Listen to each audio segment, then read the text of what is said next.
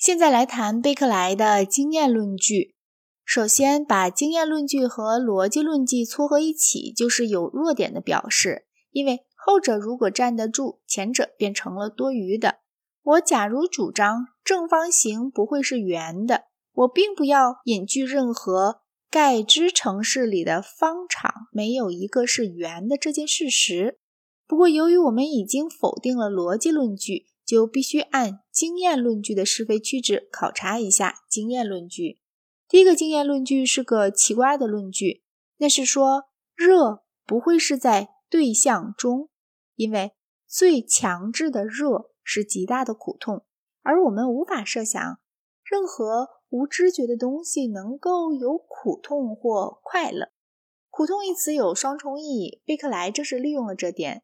这词可以指某个。感觉的苦痛的性质，也可以指具有这种性质的那种感觉。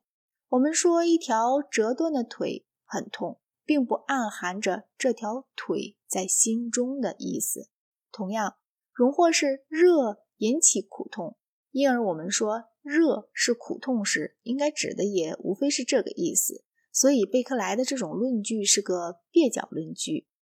关于冷热的手放进温水的议论，严格说来，恐怕只证明在该实验中，我们所感知的不是冷和热，而是较热和较冷，丝毫也不能证明这些事情是主观的。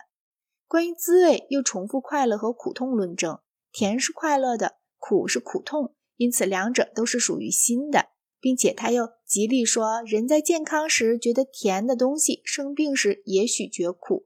关于气味，使用了非常类似的论据，因为气味不是快感的，就是不快的，它不能存在于有知觉的实体及心以外的任何实体中。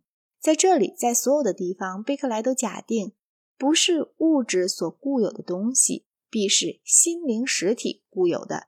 任何东西也不能既是心灵的，又是物质的。关于声音的论证是个对人的论证。海拉斯说，声音实在的是空气里的运动，而费罗诺斯反驳说，运动能够看见、触到，却不能听见，因此实在的声音是听不见的。这不好算公正的议论，因为运动的知觉表象，以贝克来讲，也和其他知觉表象一样，是主观的东西。海拉斯所要求的运动，总的是不被感知的和。不能感知的。然而，这论证倒也指明，听见的那种声音，跟物理学看作是声音原因的空气运动不能当成一回事。就这点来说，论证还是正确的。海拉斯放弃了次性质之后，还不愿意放弃主性质，即广延性、形象、充实性、重量、运动和静止。议论当然集中在广延性和运动上。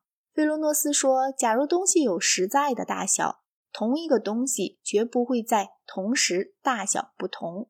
然而，东西离近时比离远时显得大。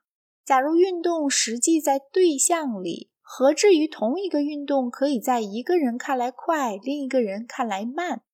我以为应该承认这种议论证明被感知空间的主观性，但这种主观性是物理的主观性。”对照相机来讲，也同样说得过，因此并不证明形状是属于新的。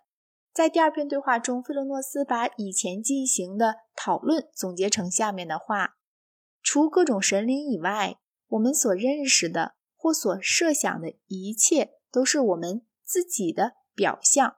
当然，他不该把神灵算作例外，因为认识神灵和认识物质完全一样是不可能的。事实上，这两种情形的论据几乎相同。